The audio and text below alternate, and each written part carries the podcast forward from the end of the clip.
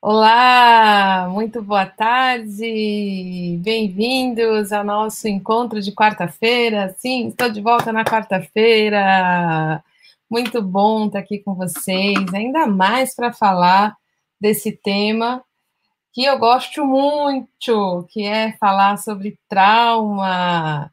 Hoje é a primeira live de uma série de lives que eu vou fazer, então, nas próximas duas quartas-feiras, essa quarta, próxima quarta, quarta da outra semana. Os temas que eu vou trazer estarão todos dentro da temática trauma, porque nós estamos chegando aqui com muitas novidades a respeito do trabalho e da conversa com trauma e inaugurando terceira terceiro pilar aqui do meu trabalho com vocês de construção da arte terapêutica e dos caminhos que a gente vem conversando para cada um de nós que é profissional dessa área encontrar essa arte, essa beleza no trabalho com o outro, especialmente no trabalho com as feridas emocionais que carregamos, né? Com que a gente é convocado com os nossos clientes. Então, hoje é um dia muito especial, porque a gente está então, tá dando o pontapé inicial para uma grande história, para uma história que vai ser escrita com todas as histórias é, que se unirem, né, aqui para conhecer um pouco mais desta visão do trabalho com trauma, uma visão integrativa, uma visão realmente gentil, amorosa, possibilitadora, começando com essa temática de apresentar aí uma nova forma, um novo olhar, um novo jeito que a gente vem construindo a respeito do trabalho com trauma, né? Tem muito florescimento a respeito da compreensão do trabalho com trauma, especialmente com, especialmente com o advento da neurociência e muita coisa avançando a respeito disso. Então, isso nos convida também a trazer novos olhares, novas perspectivas para um tema tão antigo, tão presente, tão, tão recorrente na nossa vida, né? Cada um de nós aqui tem uma história a respeito de experiências de trauma, e não é à toa que, devido né, às histórias biográficas, às nossas histórias, que a gente tenha se atraído para cuidar de pessoas que também tiveram experiências adversas, desafios de vida e experiências com trauma, né? No, no, infringir dos ovos, a gente acaba muitas vezes se tornando psicólogo, terapeuta, psicoterapeuta, analista, enfim, médico, e tudo mais, por querer saber lidar com essas experiências que podem ter ocasionado feridas, e essas feridas vão aparecer nos sintomas, sintomas emocionais, sintomas de ordem emocional, da saúde emocional, e sintomas da ordem mental, da saúde mental. Então, estou muito feliz de estar aqui com essa temática, né? Iniciando aí essa série de lives, dando muito boa tarde para cada um de vocês, né? Que se dispõe a me encontrar aqui às quartas-feiras, né? Sempre às quartas-feiras, às 16 horas. E se você gosta, se está fazendo sentido para você, lembra que o seu joinha, o seu like, o seu gostei ajuda a gente a, a alcançar e levar essa mensagem, essas aulas, né, esse conhecimento para mais profissionais da área, para mais pessoas, assim como o seu compartilhar. Então, deixa o seu joinha, claro, se você está gostando, e compartilha para a gente poder é, alcançar mais pessoas e ampliar a nossa rede de conversa, tá bom?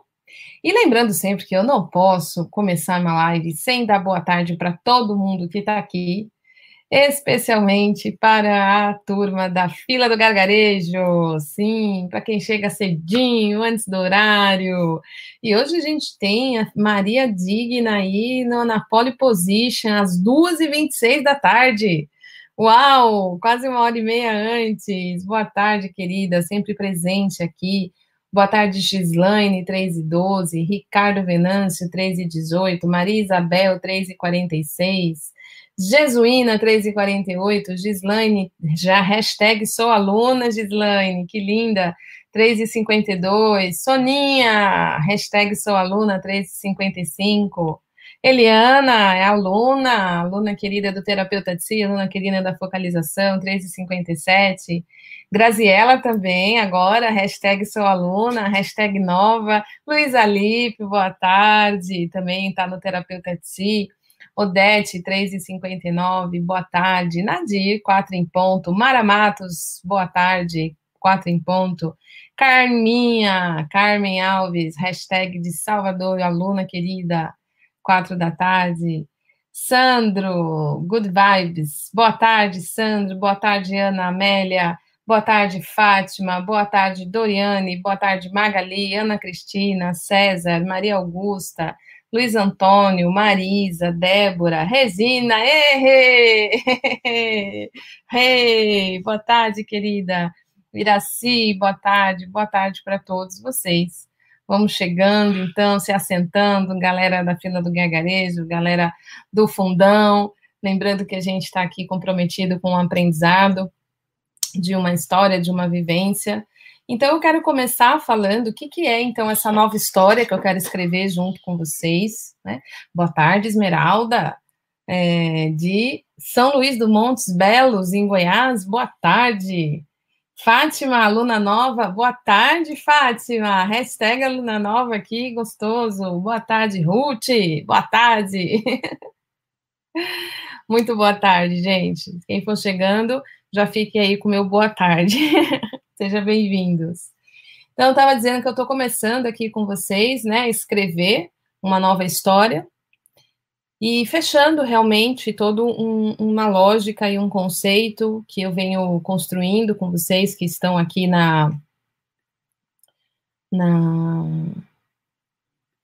na nessa conversa comigo, né, nesse encontro comigo, onde a gente, na verdade, vem de uma conversa de uma proposta da gente ter um espaço, digamos assim, uma escola para conversar sobre a arte terapêutica, sobre essa arte de se colocar a serviço do trabalho do desenvolvimento humano, do autoconhecimento, da saúde emocional, da saúde mental, a tudo que se refere a essa natureza subjetiva do ser humano e daquilo que lhe impede de viver essa natureza com todo o seu potencial. Né?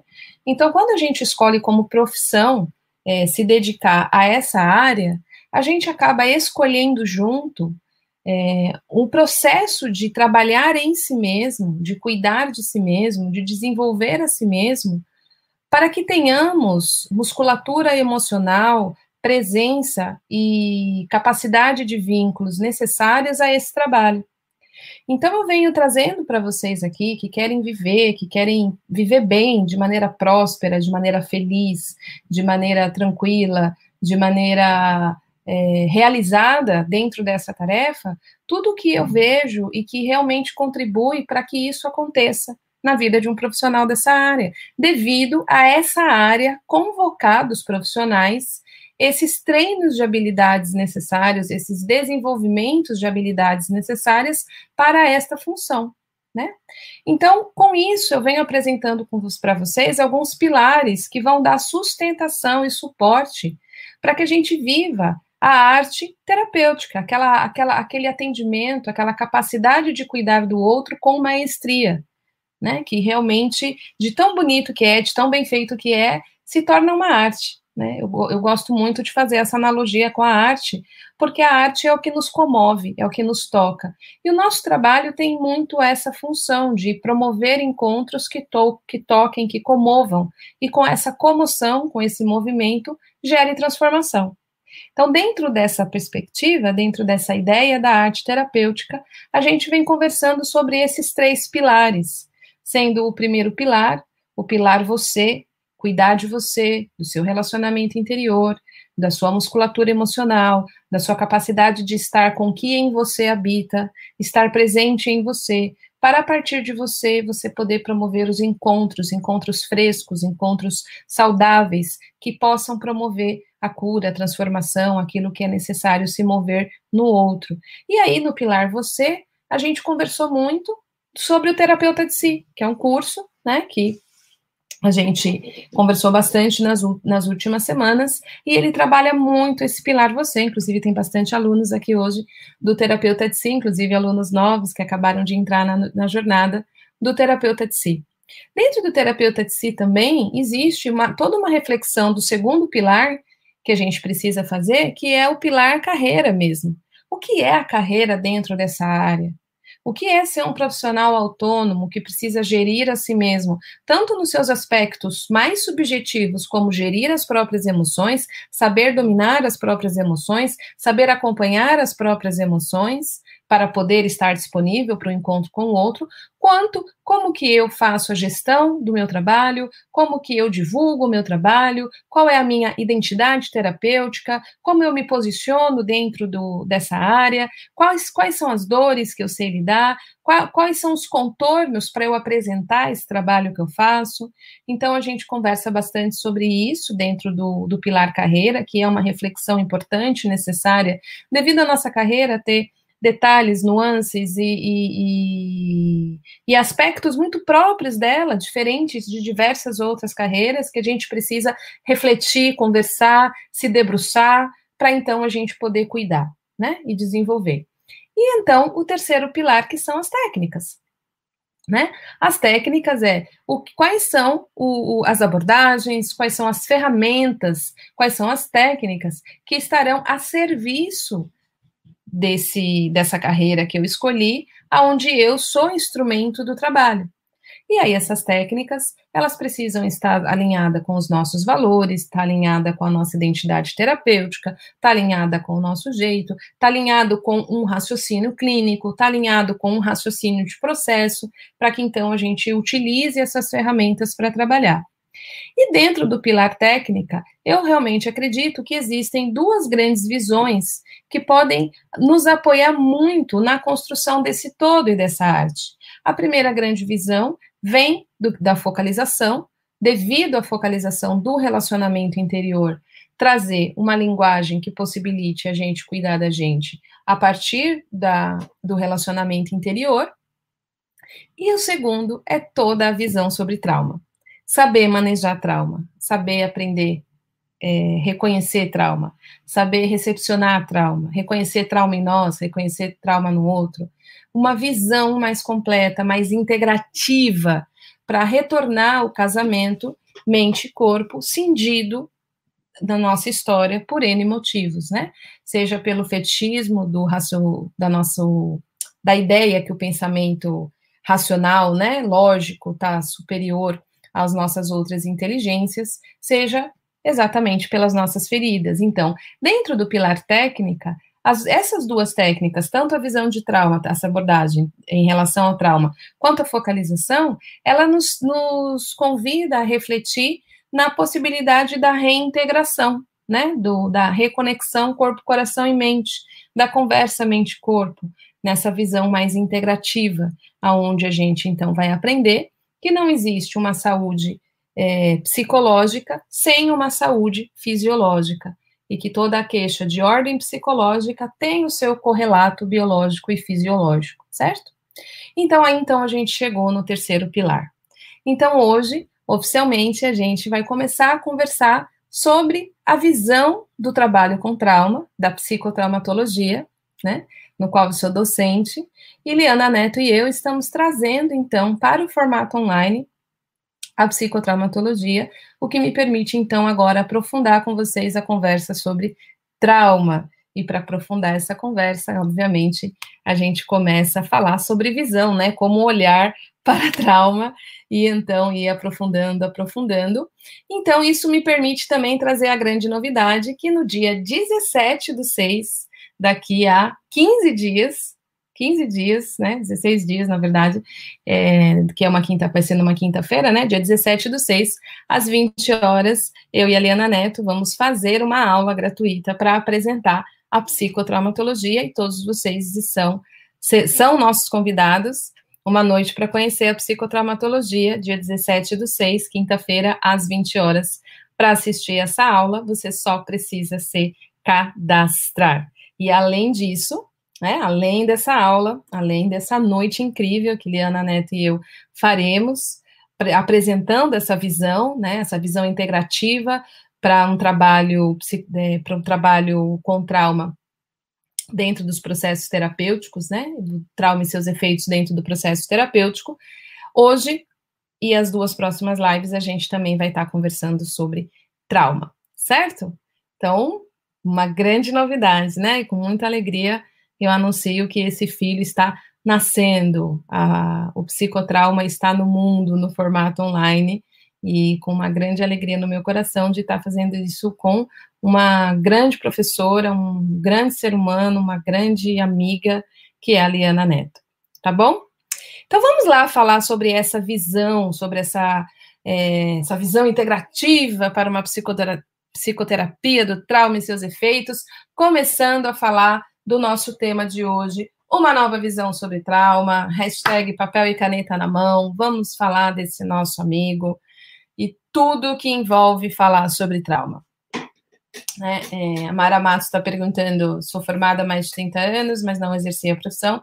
Esse curso seria suficiente para eu começar? Mara, se você já é formada, isso já é suficiente para você começar. O que você vai precisar primeiro é fazer as suas reflexões para montar a tua identidade terapêutica, como que você quer colocar a tua mensagem no mundo, como que você quer trabalhar, quais as escolhas que você vai fazer dentro da sua formação, e aí se você quiser incluir o trabalho com trauma dentro disso que você já sabe, uma vez que você já é formada, né, você vai poder incluir se esse trabalho é, te interessar, né, dentro do, da formação em psicotraumatologia. Vai ser mais uma técnica, mais uma ferramenta aí para você tá bom?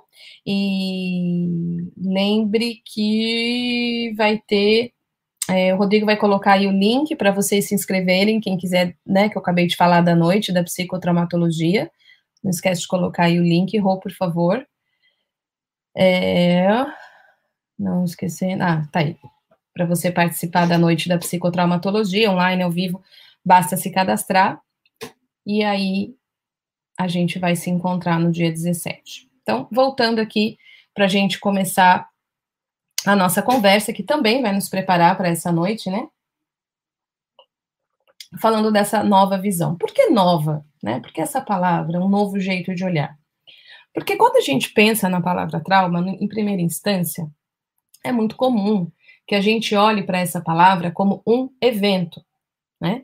Algo que nos aconteceu. E também é comum a gente falar eu tenho trauma, ou fulano ou ciclano tem trauma. Então, o trauma ele se torna um, um, uma propriedade, né, algo que eu tenho, ou um evento que eu vivi. E muito, durante muito tempo é, olhou-se para trauma como um evento de ordem extraordinária, algo que aconteceu comigo, que eu passei ou alguém passou e de uma ordem assim muito fora da ordem, por isso extraordinário, né? Fora da ordem. Como situações avassaladoras do tipo ter passado por um assalto, ter passado por um abuso, ter passado por um sequestro, ter passado por uma morte precoce, né? Perder os pais cedo na vida, é, ter passado por uma grande violência, ter passado por um tsunami, ter passado é, por um furacão, por um acidente, por uma experiência de quase morte, ou seja, aquelas coisas assim imensas da vida.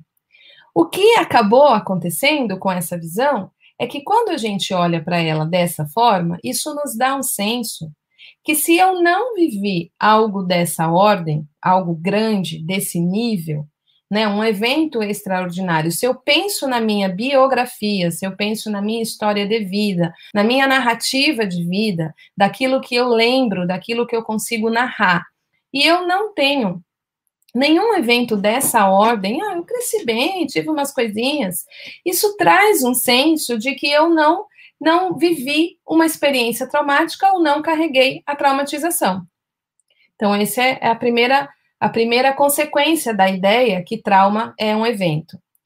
E a segunda é, coisa é, se eu não me lembro, se isso aconteceu, até aconteceu uma coisa meio ruim na minha vida, mas como eu segui adiante, como eu tô aqui vivo, inteiro, é, me tornei um adulto, tô tocando a vida, tô trabalhando, casei, tô, enfim, toquei minha vida, e isso ficou no passado, esse evento de ordem mais extraordinária, eu também não tenho processo de traumatização, eu também não carreguei esse trauma na minha vida.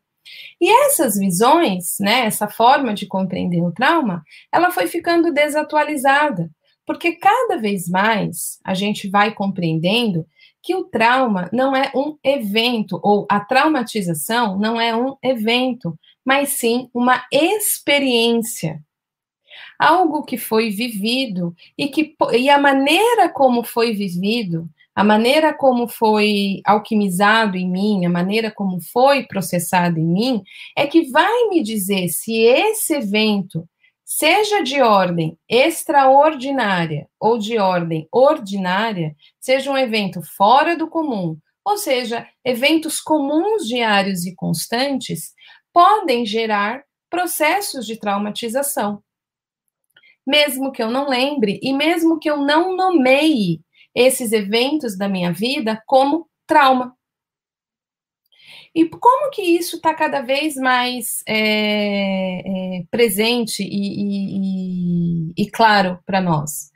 Porque existem muitas pesquisas demonstrando que a forma como a gente funciona, especialmente no que se refere à regulação do nosso sistema nervoso, ela é diretamente ligada a como a gente processa ou não processa carga de estresse.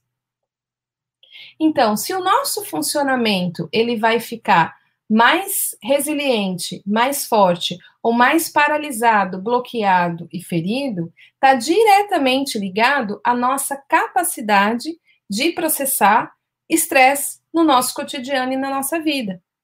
Então, quando a gente começa a entender esse funcionamento, quando a gente começa a compreender essa essa relação direta do nosso sistema nervoso com os processos de trauma e traumatização, a gente vai começando a desconectar dessa visão antiga que carregar um processo de traumatização no nosso funcionamento, de estar num estado preso numa fisiologia e então em aspectos psicológicos é, presos dentro de um funcionamento, não tem a ver especificamente só com os eventos, mas com essa forma que esses eventos foram vividos. Se esses eventos vividos que geraram carga de estresse no nosso corpo é, foram processados e liberados ou não. E essa se torna, então, a nova e grande pergunta que a gente vai é, aprendendo a colocar a nossa atenção para que a gente possa, então, é, identificar com mais clareza, com mais facilidade, o processo de traumatização. E aí, fazendo uma distinção, uma diferenciação clara do que é trauma e do que é traumatização ou ficar traumatizado? É, tem uma definição nova, inclusive, até bastante atual, quando você coloca o que é trauma, né? Até do, do próprio Wikipedia, que já está mais presente em relação a essa visão, que ele diz que ela diz assim: o trauma psicológico é um dano à mente que ocorre como resultado de um evento angustiante. O trauma geralmente é o resultado de uma grande quantidade de estresse que excede a capacidade de enfrentamento ou de integrar emoções envolvidas nessa experiência. Então, aqui a gente já vê a relação do, da identificação do trauma como o excesso de estresse vivido e a capacidade de processar não suficiente. E aí a gente abre um leque imenso. Por que, que a gente abre um leque imenso? Porque a gente não vai saber, numa conta lógica de 2 e 2 dá 4, se a minha capacidade de processar aquele estresse é suficiente só pelo evento.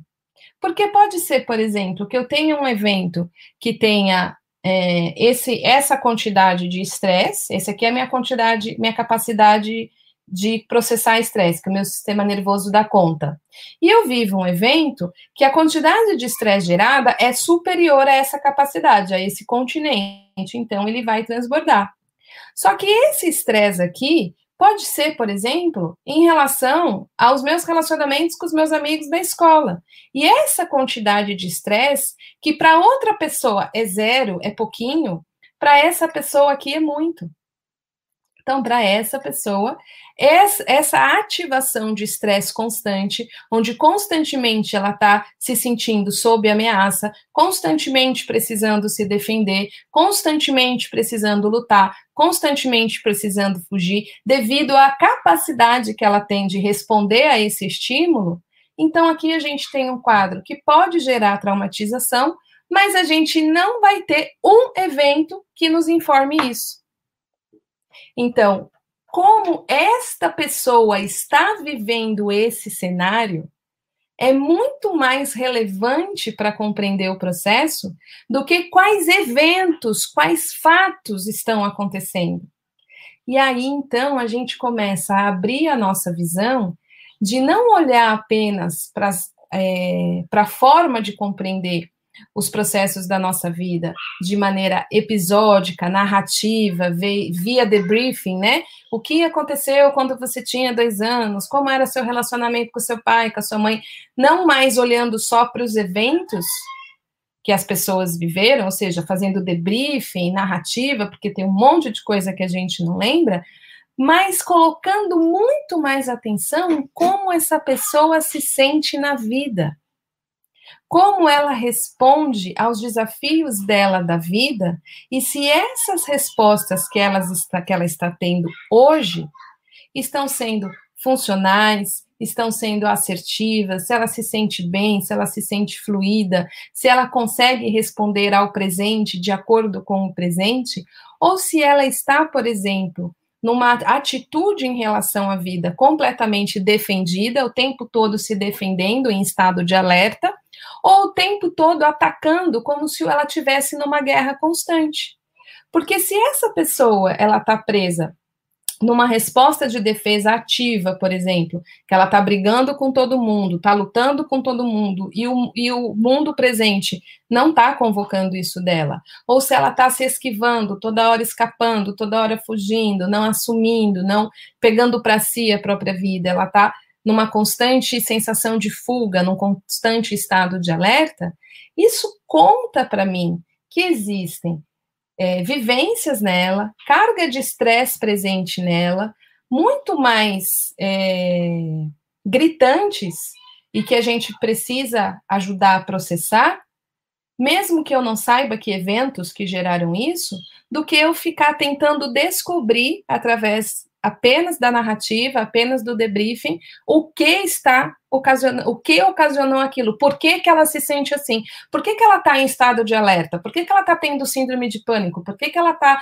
com ansiedade crônica, por quê, por quê, por quê? Mais do que por quê, o que ela está vivendo e como ela está vivendo e como processar esse estresse acumulado ou esse estresse que não passou se torna a nossa nova grande pergunta e a nossa grande curiosidade, o lugar que a gente quer se debruçar, para que ela então possa liberar talvez essas cargas de estresse, liberar o que está bloqueado, liberar o que está preso na sua própria fisiologia, e isso liberar ela para o presente e para a vida, independente dos eventos.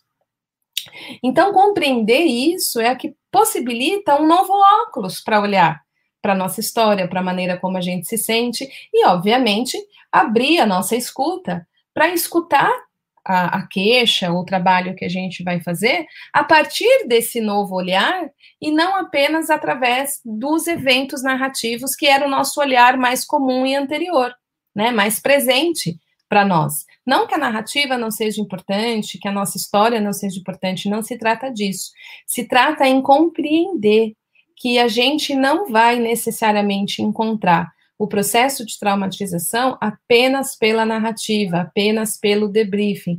A gente vai encontrar o processo de traumatização na maneira como a nossa fisiologia, a nossa biologia, a nossa integralidade, né, nossa mente o nosso corpo estão respondendo à nossa vida.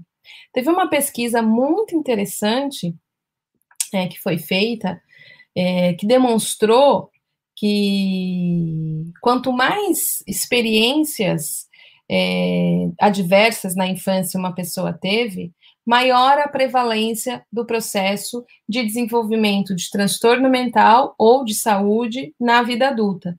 Então, eles fizeram uma pesquisa com 7, 17 mil voluntários, identificando experiências adversas da vida, e o que, que a gente o que eles chamaram de experiências adversas da vida? A pessoa viver em constante privação. Será que tem comida hoje? Será que tem comida hoje? O pai e a mãe vivem discutindo, ou então cada hora está na casa de um, mudança diversas vezes, bullying, enfim, Experiências adversas da vida. O catálogo é imenso, não é um evento. A pessoa viveu naquele senso de insegurança, cresceu naquele senso de insegurança. Então, as pessoas que tiveram experiências assim de insegurança é, na vida, entre mais ou menos um e dois, eles vão ter uma prevalência aí de 20% mais de quatro experiências adversas na vida, a gente tem um aumento de prevalência, por exemplo, de ataque de coração de 240%. 190% para câncer, 1.030% para abuso de drogas, 160% para diabetes, 1.120% para é, tentativa de suicídio, 160% para obesidade e 460% para desenvolvimento de depressão. E quando a, pessoa viveu experiências, né, no seu desenvolvimento, de mais de seis experiências adversas, aí então a gente tem uma diminuição de 20%, de 20 anos na expectativa de vida devido à perda de saúde. Isso é um dado muito relevante porque isso nos abre a questão que não se trata de eventos, mas de como os eventos foram vividos e como a pessoa sentiu essas adversidades, como ela reagiu a essas adversidades e como o sistema nervoso dela foi capaz de processar essas adversidades de maneira resiliente, onde ela não se sentiu presa na sensação de insegurança eterna. Tem uma definição de trauma que eu aprendi com o Dr. Stephen Paul Adler, grande amigo, meu professor de formação em hipnose ericksoniana e de resolução neurobiológica do trauma, que ele diz o seguinte: trauma é quando o tempo não cura a ferida.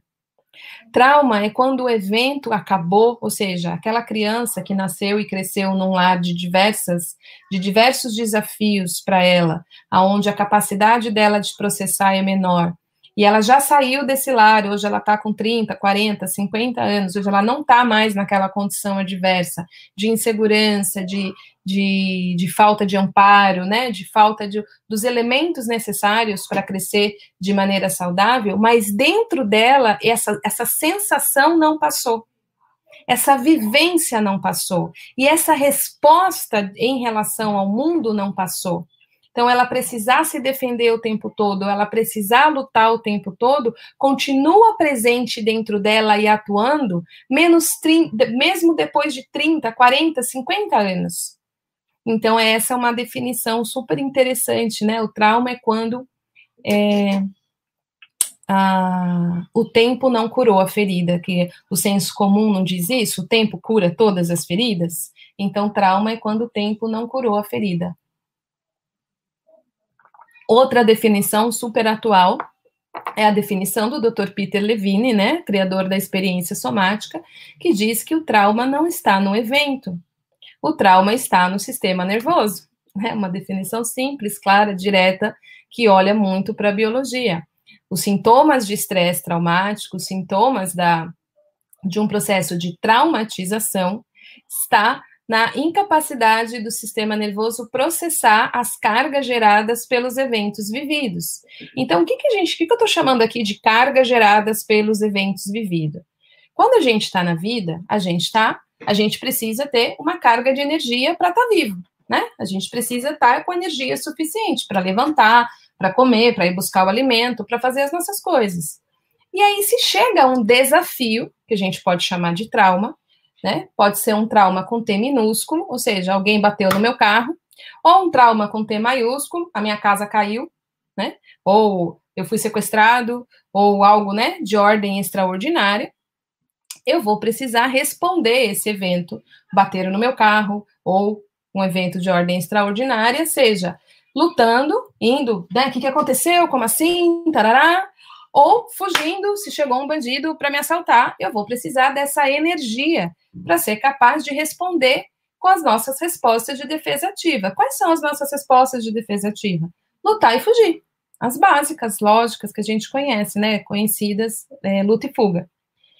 Só que se depois que o evento passou, ou seja, resolvi a batida do carro, o bandido foi embora, reconstruir minha casa, ou seja, acabou o perigo, acabou o desafio, acabou o trauma, acabou, não estou mais no trauma. Eu continuo lutando, eu continuo fugindo, ou seja, aquela carga que foi gerada, ela não foi para uma descarga, que seria a liberação dessa da, do estresse gerado por esse evento, e aquele resíduo de estresse permanece em mim, aí então a gente vai falar que a gente teve uma traumatização. E aí passou o tempo, eu nem lembro mais disso, só que eu tô todo momento lutando, todo momento fugindo, todo momento vivendo orquestrado por esses resíduos. Aí então a gente está falando de uma traumatização. A gente também estaria falando de traumatização se num evento de ordem mais é, é, um evento mais desafiador, né? A pessoa foi sequestrada, a pessoa sofreu uma grande violência ou é, um, um acidente, etc. E a pessoa teve que não só lutar, não só fugir, mas dissociar, congelar. Tudo isso é orquestrado por essas respostas de defesa, mediadas pelo estresse, mediadas pelo nosso sistema nervoso.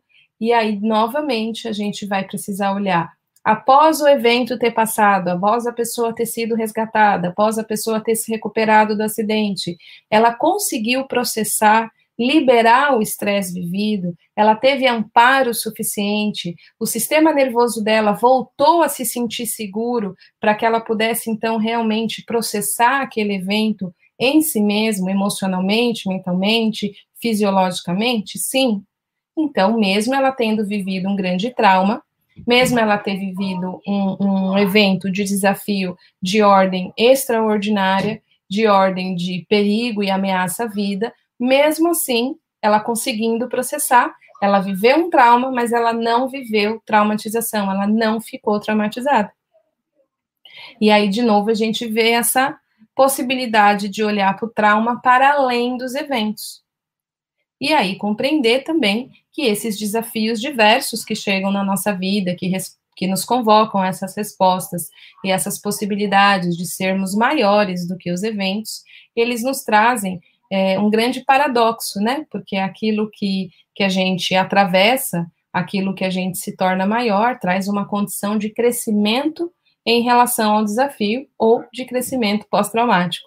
Então, existe muito mais acerca do trauma do que apenas um desfecho clínico de traumatização. E então, isso também faz parte da gente olhar dessa maneira mais ampla mais completa, mais cheia de possibilidades. E também fazer essa grande integração, que é o que eu estava falando do pilar 3 técnica, que é quando a gente olha para as técnicas como um caminho de integração das nossas, dos nossos vários aspectos, né? Do nosso aspecto mental e biológico, do nosso aspecto objetivo e subjetivo, do nosso aspecto mental e emocional, né? Reestabelecendo essas conversas é, necessárias para nós. Certo? Então, quero saber como é que está chegando tudo isso para vocês, se tem dúvidas, que, que enfim, que, que a gente pode aí aprofundar o nosso diálogo sobre essas visões a respeito do trauma e da traumatização aqui na nossa tarde, no nosso, no nosso encontro. Vamos lá? Enisete, como assistente social e cursando especialização de TCC, formações e contos, já poderia iniciar meus atendimentos e participar desse curso? Isso será possível quando finalizar?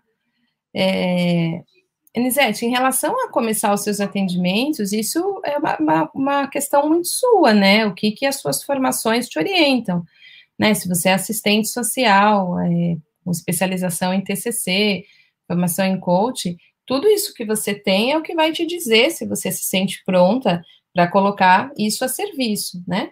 Agora, você quiser fazer formação em psicotraumatologia, né? Se formar e incluir isso aí dentro do teu trabalho, super possível. Ainda mais como assistente social, né? Assistente social é uma das funções que atua mais diretamente em campo com trabalho com trauma, principalmente dentro do, do trabalho com as, as, populações mais vulneráveis, né? Você vai estar lidando com pessoas que estão expostas a situações adversas desde a infância o tempo todo. Então, acho que é incrível um assistente social que tem formação em psicotraumatologia. Vai ajudar muito a orientar o teu trabalho, tá bom? Então, continua conversando aqui, continua vindo nas lives para ver se é isso que você quer, se é o passo que você quiser dar. A gente vai estar aqui. Próxima pergunta. Eu acho que tem pergunta antes da Enisete, Rô. Bia, qual a diferença entre, então, do trauma e da ansiedade? Ou podemos falar que um é sintoma do outro? Você já matou, dona Bia. Muito inteligente você. A ansiedade é uma resposta a um evento, né? Então, você pode viver um trauma, o evento pode ser um evento de trauma, por exemplo, você está sendo assaltado, isso é um trauma. Se esse trauma vai virar traumatização é a grande pergunta, né? Então, separando também o conceito de trauma e traumatização. Ao viver o evento do assalto, por exemplo, você vai ter uma resposta de é, fuga, por exemplo, de uma ansiedade em relação a como é que eu saio disso, lutando ou fugindo. Se depois que o evento passa, essa sensação não passa, aí então a gente pode ficar com uma ansiedade cronificada ou até desenvolver para uma crise de pânico. Então, isso vai virar sintoma que pode nascer do resíduo de estresse do evento, ok? Então, essa é a diferença. Que mais? Que mais? Que mais? Que mais? Que mais? É, no caso de violência física, psicológica, esse trauma seria semelhante? Fica no inconsciente, em maioria dos casos? É, em causa de violência física e psicológica, a gente vai possivelmente ter processo de traumatização, que não necessariamente vai ficar só no inconsciente. A pessoa pode estar bem consciente que ela está é, vivendo aquela circunstância, está traumatizada, só não está se percebendo traumatizada, né? Então, porque o evento tá, ela está sendo agredida, certo? Vamos pensar junto então nas respostas de defesa. Essa pessoa está sofrendo uma violência. O que, que é uma violência? Uma violência é uma violação. A pessoa está sendo violada. Então, ou seja, os limites dela estão sendo invadidos, estão sendo rompidos fisicamente e emocionalmente. Essa quebra, esse rompimento de limite, essa ferida que vai se abrindo, né? Porque o que, que, que, que é um rompimento de limite? Por exemplo, aqui é o meu dedo, né? Esse é o limite dele. Se eu forçar mais, eu romper o limite, ele vai, vai se machucar, vai abrir uma ferida, vai traumatizar o meu dedo, certo? Então, uma pessoa que está sofrendo violência está sofrendo rompimento de limites, está sofrendo violação, invasão de limites. Ela pode tentar se defender, lutando fugindo, ou ela pode dissociar e congelar. Ou seja, ela não responde mais. Mas o fato dela estar tá perdendo contato com o sentir não significa que, o corpo dela não está registrando essas invasões, essas violações. Então, ela vai acabar desenvolvendo um processo de traumatização que vai gerar sintoma, porque ela está usando uma resposta de congelamento, não que ela esteja decidindo, o corpo dela vai tomando, né, os caminhos de sobrevivência para poder aguentar aquela circunstância, mas ela vai acabar adoecendo. Então, é, nesse sentido, que vai indo para níveis mais profundos da nossa fisiologia, mas não necessariamente inconscientes. Inconsciente é realmente fora da consciência. Tá bom? Que mais? Que mais? Miguel, quanto tempo dura a formação? A formação dura nove meses, Miguel. A formação em psicotraumatologia online vai durar nove meses. E aí, a gente vai falar mais sobre a formação no, no, no decorrer né, das lives, lá da, da noite da psicotraumatologia, é, como fazer essa formação. Então, a gente vai apresentar a formação Magna no. Magda, desculpa, no dia 17, né? A gente vai fazer a apresentação e abertura oficial da formação, que vai ser à noite para vocês conhecerem a psicotraumatologia com a Liana Neto e eu. E aí a gente vai apresentar todo esse trabalho. E violência doméstica é uma forma de, de produção de trauma, né? Gente de Deus, violência de doméstica é uma produção de processo de traumatização. Para as pessoas que vivem em primeira pessoa, né, seja a, a mulher que está sofrendo a violência doméstica ou o homem que está sofrendo a violência doméstica, e as crianças que crescem, porque a gente tem o trauma de ordem é, em primeira pessoa e a gente tem o trauma de segunda pessoa. Então, aquele que testemunha o trauma, isso inclusive entrou no DSM-5, né? Na última revisão do Manual de Diagnóstico de Saúde Mental, DS, já se reconhece processo de traumatização por testemunho ao trauma, ou por ficar sabendo, ou por ser exposto a relatos, que é o caso da gente. Nós, profissionais da área, temos risco de traumatização por trauma vicariante, que é esse trauma que eu fico ouvindo as histórias dos nossos clientes. Então, assistente social, por exemplo, psicólogo, terapeuta, analista, psicanalista, de tanto ouvir as narrativas, a gente pode sofrer processo de traumatização. Isso foi atualizado no último DSM. Então, a violência doméstica, Magda, ela é realmente é um, um, um, grande lugar de produção de processo de traumatização, porque o perigo não passa nunca, né? Se para eu poder liberar o estresse vivido de uma situação traumática, o perigo tem que ter passado, então eu vivi o assalto, o assalto acabou. Aí agora eu preciso liberar a carga, né? E aí tem os elementos que vão me ajudar a me sentir seguro o suficiente, como, por exemplo, o vínculo, o amparo, o contato com o meu bando, com as pessoas seguras, informam para o meu corpo que agora eu estou seguro e eu posso chorar, posso descarregar, posso tremer, posso liberar toda aquela carga gerada. Só que se eu vivo num lar de violência, o perigo nunca passa. Então eu só vou desregulando, desregulando, desregulando. Seria o mesmo que você ser atacado por um leão, né? E aí você consegue escapar no caso da violência doméstica, o leão mora junto, nunca, nunca passa o senso de perigo. Então, o, o, trabalho, né, com pessoas que sofreram ou sofrem violência doméstica é, é intenso, é muito intenso, é uma, um grande, uma grande fonte de dor, a violência doméstica, né? Saulo, como o trauma pode paralisar com o indivíduo na vida ativa? Me fala a diferença entre trauma e traumatização. Muito boa pergunta, Saulo.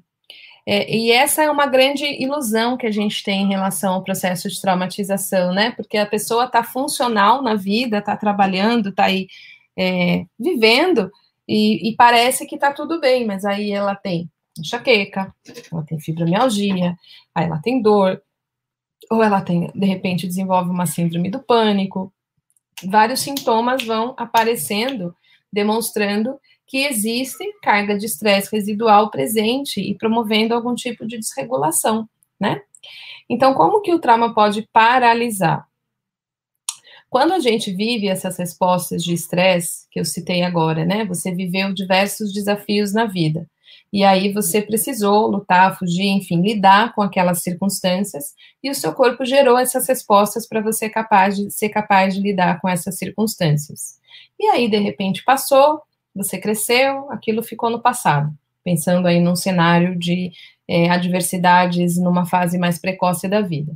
E você está aí no teu dia a dia e você não consegue, por exemplo, se sentir seguro o suficiente para se vincular com alguém, não consegue desenvolver um relacionamento mais profundo com os filhos, não consegue dormir com tranquilidade, tem problema de insônia, é, uma, alguém fala com você, a sensação que dá que a pessoa está te agredindo, ou seja, o seu, o seu padrão de orientação na vida vai ficando orientado para se defender o tempo todo. Então, a sua maneira de perceber o contato, as relações, o presente, vai se alterando para o senso de que sempre estou em perigo. Então, você continua funcionando, porém, nesse estado alterado de perceber a vida com as lentes do passado e não com as lentes do presente. Então, isso é uma da forma da gente identificar uma paralisia, não no sentido de você ficar parado, mas de um congelamento na maneira de perceber o presente. Na, num, num congelamento na maneira de interpretar a realidade. De poder sentir, por exemplo, essa pessoa, esse meu amigo, a minha esposa, é seguro, eu posso me abrir, eu posso ser vulnerável, eu posso me entregar nessa relação, eu posso receber e dar afeto. Exemplo. Eu não consigo fazer isso, ou seja, eu não tenho escolha. A minha escolha está parada, está impedida, está bloqueada, certo? Então, essas palavras todas dizem sobre isso. E a diferença entre trauma e traumatização é sobre o efeito, então. Por exemplo, eu posso ter vivido o trauma de ter sido assaltada. Ser assaltada é um trauma, é um evento traumático. Você tem uma arma na sua cabeça, você tem uma arma na sua frente, lógico que é um trauma.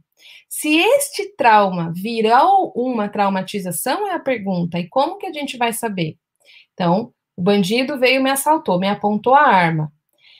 E eu consegui fugir, ou eu consegui me manter presente, paralisadinha, né? Congelei aqui, mas consegui responder, entreguei a bolsa, ele foi embora. Toda essa ativação que chegou no meu corpo para ser capaz, inclusive, de dissociar, porque a dissociação é elevação de carga, né? De tanto estresse, a gente desensibiliza, né? Ele foi embora, aí eu ligo pro meu marido, amor, acabei de ser assaltada. Aí meu marido é uma pessoa segura, calma, tranquila. Amor, onde você tá? Eu tô indo te encontrar. E ele chega e fala, tá tudo bem agora. Já passou, vamos fazer a ocorrência. E aí ele me recebe, e eu posso tremer, e eu posso chorar, e eu posso ajudar o meu corpo a liberar todo aquele susto, todo aquele medo, tudo aquilo que foi vivido se transforma em descarga, seja através de tremores, seja através de choro, me sendo ajudada e amparada por essa pessoa segura. Então, dificilmente vai ficar resíduo no meu sistema nervoso daquele evento. Então, eu vivi o trauma do assalto, mas o meu sistema nervoso não paralisou na resposta de luta, fuga ou congelamento. Ele liberou aquela resposta aquela descarga aconteceu. Então, eu vivi um trauma, mas não fiquei traumatizada, então eu não tenho traumatização. Então, não é o evento, assalto, que define se eu tenho trauma, traumatização. É como foi vivido e liberado que vai me dizer se o trauma virou traumatização.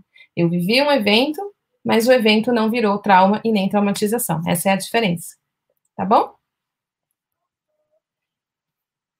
É... No caso de violência sexual em adolescentes e crianças, como minimizar os traumas com tratamento, Flavinha? tratamento para trabalho com trauma, não tem outro caminho, né? Não tem uma coisa a ser feita.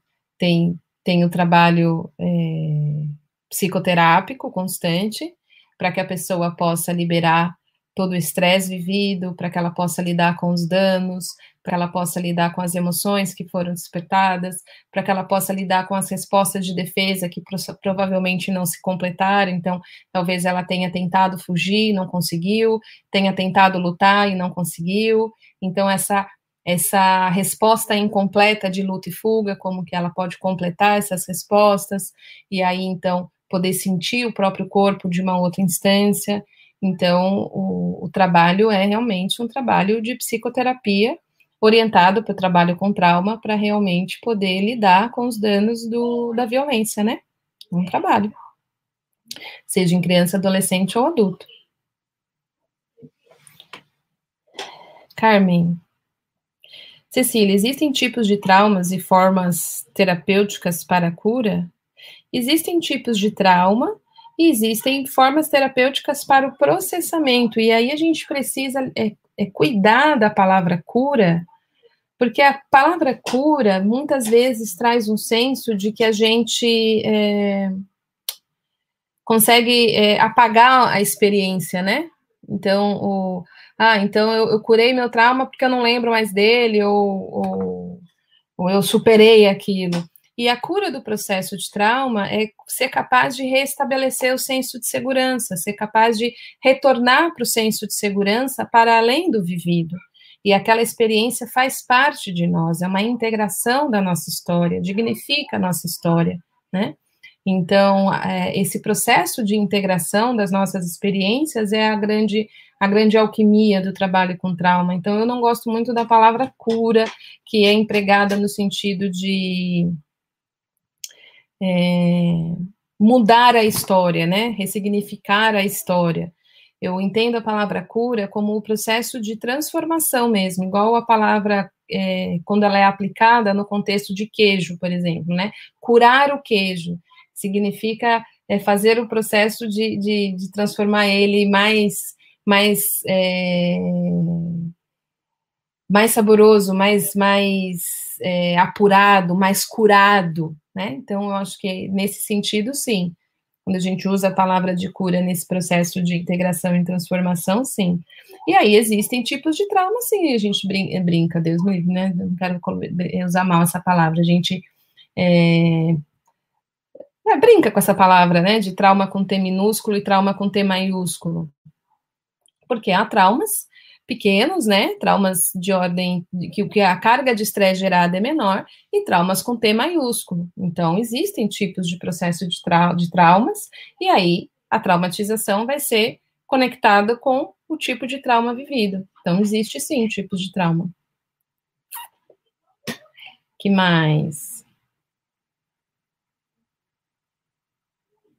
Eva. Boa tarde. Haverá no curso técnicas para superação do trauma?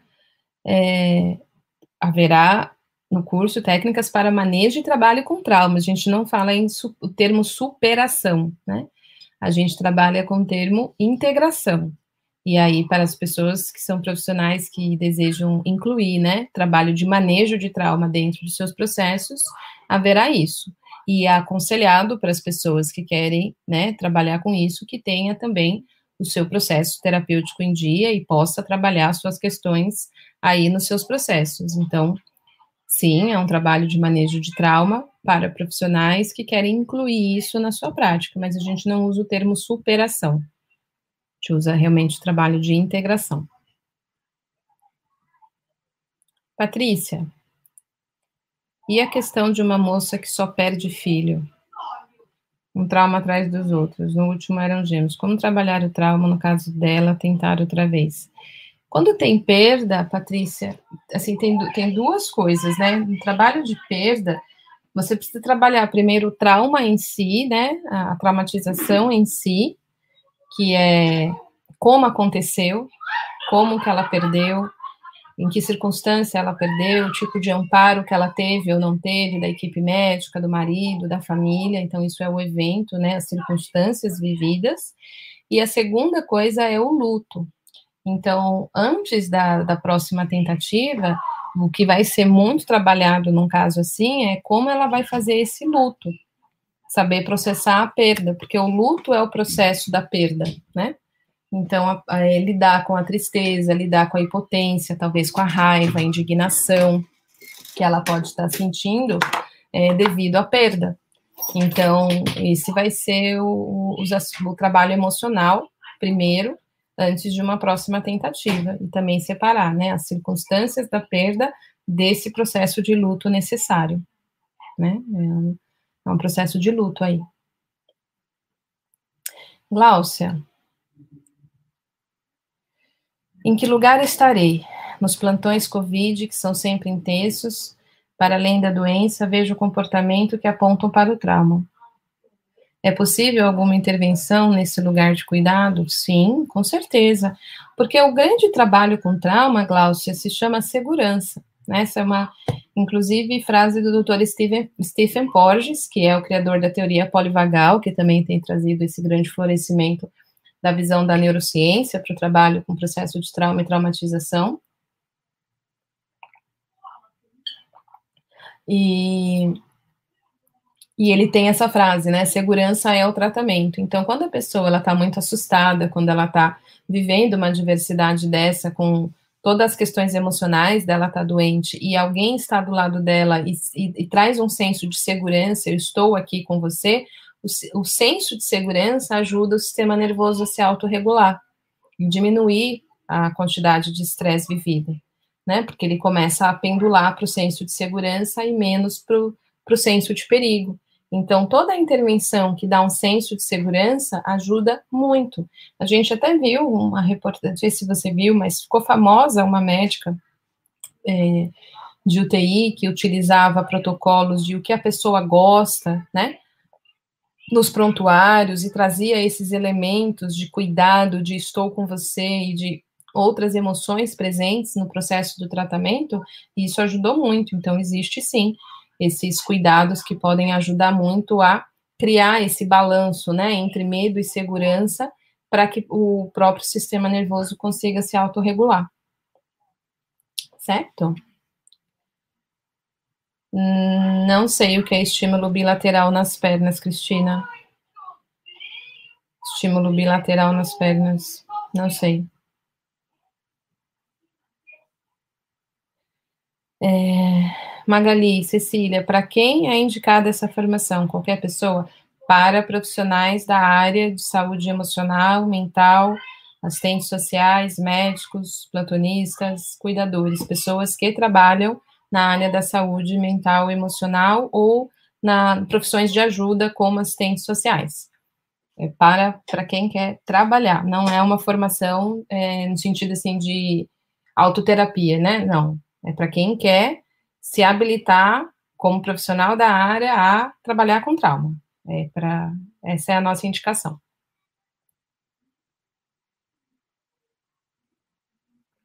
Eliana, a traumatização é o que gera os conflitos e não o trauma em si. Perfeito, Eliana. A traumatização é o que gera os conflitos, porque trauma é uma experiência e não um evento. Como eu me senti? Quem eu me tornei depois do evento? Se depois do evento eu perdi meu senso de segurança, se depois do evento eu perdi minha espontaneidade, se depois do evento eu perdi minha capacidade de confiar no outro e na vida, se depois do evento eu me tornei uma pessoa agressiva, isso é a traumatização. Independente do evento que produziu isso ou esse conflito, como você bem colocou de maneira bastante inteligente sua frase, é a grande questão. E é para esse, é esse lugar que a gente precisa olhar.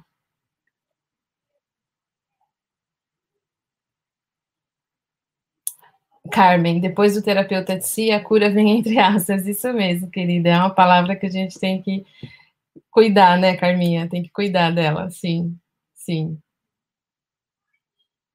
É, posso, claro, tem. Posso indicar vários, se depender de mim, vou indicar enciclopédia para vocês. Mas eu acho que o primeiro livro que eu indicaria é Uma Voz Sem Palavras, do Peter Levine. Eu acho que ele é um excelente livro para quem quer começar a conhecer essa nova visão, esse jeito de olhar para o processo de trauma e traumatização. É um, um, livro muito bem escrito, chama Uma Voz Sem Palavras, e o autor é Peter Levine. Eu indicaria esse, acho que vale bastante a pena a leitura desse. Qual abordagem de base do que, Renata? Da psicotraumatologia? Seria isso a sua pergunta? Deixa só mais clara para mim, por favor. O luto poderia ser relacionado, ou seria essa descarga de estresse do trauma? O luto seria uma etapa, né? Porque existe a descarga em si mesma do estresse, porque para haver o luto houve a perda, né? E aí qual foi a circunstância da perda? Então, por exemplo, o que aconteceu e a pessoa pode ter sentido medo, a pessoa pode ter sentido raiva, né? Medo e raiva são os maestros de luta e fuga. Então, essa já seria o primeiro trabalho de descarga. E o luto seria aí o processamento das emoções ligadas a essa perda, talvez de tristeza, né, de frustração, de pesar, de lamento, e aí poder prantear, por exemplo, né, poder chorar, poder realmente é, enlutar para poder lidar com essa perda. Então, tem algumas etapas dentro desse processo. O luto em si não é só descarga, ele é realmente processamento é, da perda vivida. Farmacêutico pode? Miguel, se você é, entende que no seu trabalho o manejo de trauma, né, vai, vai facilitar e ele é convocado, sim. A questão é se ele está dentro do teu contexto, né? Você pode ser farmacêutico e ter um contexto do trabalho com trauma.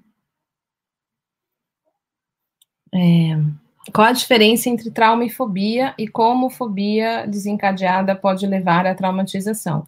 Então, fobia já é consequência, né? É a mesma coisa que eu estava falando, acho que para Beatriz, sobre ansiedade, esqueci o nome, ou pra, se foi para Bia, acho que foi para Bia, Bia Basso, se não me engano. A fobia é a resposta de uma é, de muito medo em relação a um estímulo. Então existe uma carga de estresse presente nesse organismo que está respondendo a um estímulo, possivelmente por um processo de traumatização. Então a fobia, a fobia é um sintoma né? Então, não que ela leve à traumatização, ela já é um sintoma de um possível processo de traumatização não curado, não liberado. Tá? Então, essa é a diferença. A fobia é o possível resultado, não a causa. Ok? Essa da, da Renata eu já perguntei para ela me colocar de qual da formação em psicotraumatologia, a gente vai ter algumas escolas de base, Renata, não vai ter uma só, mas principalmente as escolas de psicoterapia somática.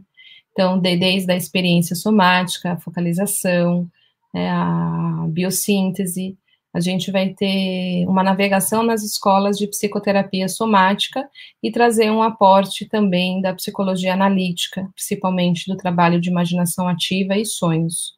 Essas são as escolas que vão compor a psicotraumatologia, que compõem, né, a psicotraumatologia. A psicotraumatologia, ela é uma pós-graduação, né, que foi desenvolvida pela doutora Liana Neto, na Bahia, em Salvador que é uma, uma pós-graduação, no qual eu sou docente, sou formada, e a doutora Eliana Neto, que também vai ministrar a psicotraumatologia online, é a criadora.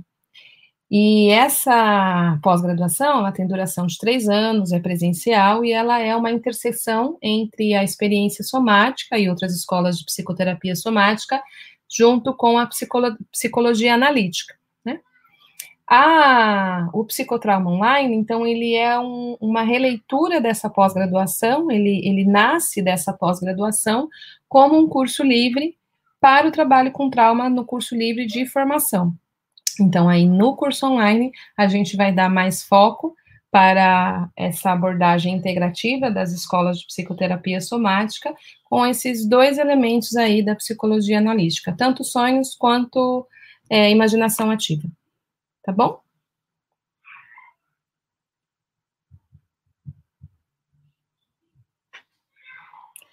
Marta, como lidar com luto que na maioria das vezes traz muita tristeza, ansiedade, vazio existencial ou depressão? Marta, se traz, é, se você está dizendo lidar como profissional, aí você tem que se especializar é, em manejo de trabalho com luto, né?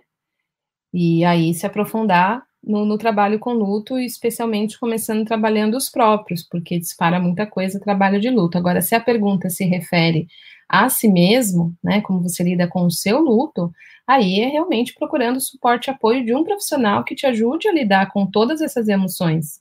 O mais difícil de lidar com luto é lidar sozinho, porque a corregulação, né, o regular junto é a forma mais potente de regulação. Então, encontrar um profissional que te ajude a lidar com isso é o caminho, não lidar sozinha. Né? É assim que, que a gente faz, a gente faz junto. Por isso que a gente é mamífero social, por isso que a gente evoluiu na, na história da evolução, a nossa espécie, a nossa espécie é uma espécie muito vulnerável, a gente é, é muito suscetível aos perigos da natureza, mas a gente sobreviveu por ser bando, por ser junto. Então é junto que a gente supera luto, é com é com alguém, não é sozinho. Esse é o caminho para lidar. Bia, eu acho que foi mesmo com a Bia que eu respondi a Clara da ansiedade. Como profissional de psicologia e como paciente, difícil encontrar é, profissionais que atuam com essas especialidades.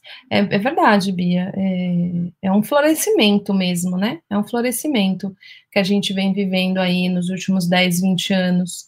É o, a teoria polivagal que vem chegando aí, florescendo, né, trazendo esse senso, esse trabalho com o sistema nervoso, é, nos trazendo toda a, o conhecimento a respeito do nervo vago e como ele atua no sistema nervoso. Então, é verdade. Esse é um, é um dos motivos de estar tá trazendo para vocês uma formação, porque realmente é, não, não, não tem tanto assim, não. A ideia é que, que se espalhe, que a gente possa ter mais profissionais lidando com trabalho com trauma. É um, é um sonho meu e da Liana, com certeza. É, no caso de mim, como paciente, como posso ter ajuda com as minhas traumatizações sem essa especialidade? Eu diria encontrando um profissional que tem. Então, por exemplo, é, hoje, se você entra na ABT, né, Associação Brasileira de Trauma, no site Trauma Tem Cura, você encontra uma lista de profissionais que já trabalham com trauma. Então, eu diria, embora sejam poucos, eles existem. E aí o caminho já seria encontrá-los, esse seria um caminho. Certo? Certo? Então começamos bem, hein? Estreamos com o pé direito, dá caldo esse assunto, né? Dá caldo, dá caldo, muito bom, muito bom. Então, lembrando que na próxima quarta-feira a gente tem mais uma live, né? E a gente vai falar sobre a identificação do processo de trauma. E aí, identificar trauma pode ser muito bom. Então, como que, que, que elementos, como é que a gente identifica, o que, que é o processo de traumatização, como que a gente escuta isso, né, em nós ou no outro, entender que traumatização é um processo que pode acontecer, não é nenhuma sentença de morte na nossa vida, não é nenhuma sentença, nenhuma condenação, é apenas algo que pode estar presente aí no nosso funcionamento e saber disso pode abrir possibilidades da gente sair disso, né? É, tem uma frase muito bonita da Liana que diz: é, o terrível da vida não é o trauma ou a traumatização, o terrível da vida é a gente não conseguir sair dele. Esse é o terrível. Então, que a gente possa encontrar caminhos de saída para mais possibilidade, para mais potência, para mais saúde, para mais encontros, e aí a vida se tornar mais leve para todos nós, certo? Então, lembre-se de se cadastrar, quem quiser participar da aula do dia 17 do 6, vai ser uma aula linda, gratuita, online, exclusiva, conduzida pela Liane e por mim. E lembra de vir aqui na quarta-feira, 16 horas em ponto, para o nosso segundo encontro dessa conversa bonita que a gente está fazendo, dessa história que a gente está escrevendo juntos. E aqui, ó, eu quero só ver quem está comprometido, porque eu vou fazer a minha fotinho bonitinha, a minha carinha bonitinha. Ó, testemunha, hein? Vou postar agora lá no Instagram. E aí você vai lá contar para mim o que, que, você, que, que você aprendeu hoje dessa nossa conversa, né? Sobre trauma e traumatização, dessa nova visão de trauma. O que, que você está levando? Quero te ouvir. E lembra de compartilhar, curtir. Vai lá no Cecília.Lauriano Oficial, deixa seu comentário debaixo da fotinho sobre a live de hoje. E quarta-feira que vem, coloca na agenda que a gente tem um próximo encontro. Beijo, até semana que vem.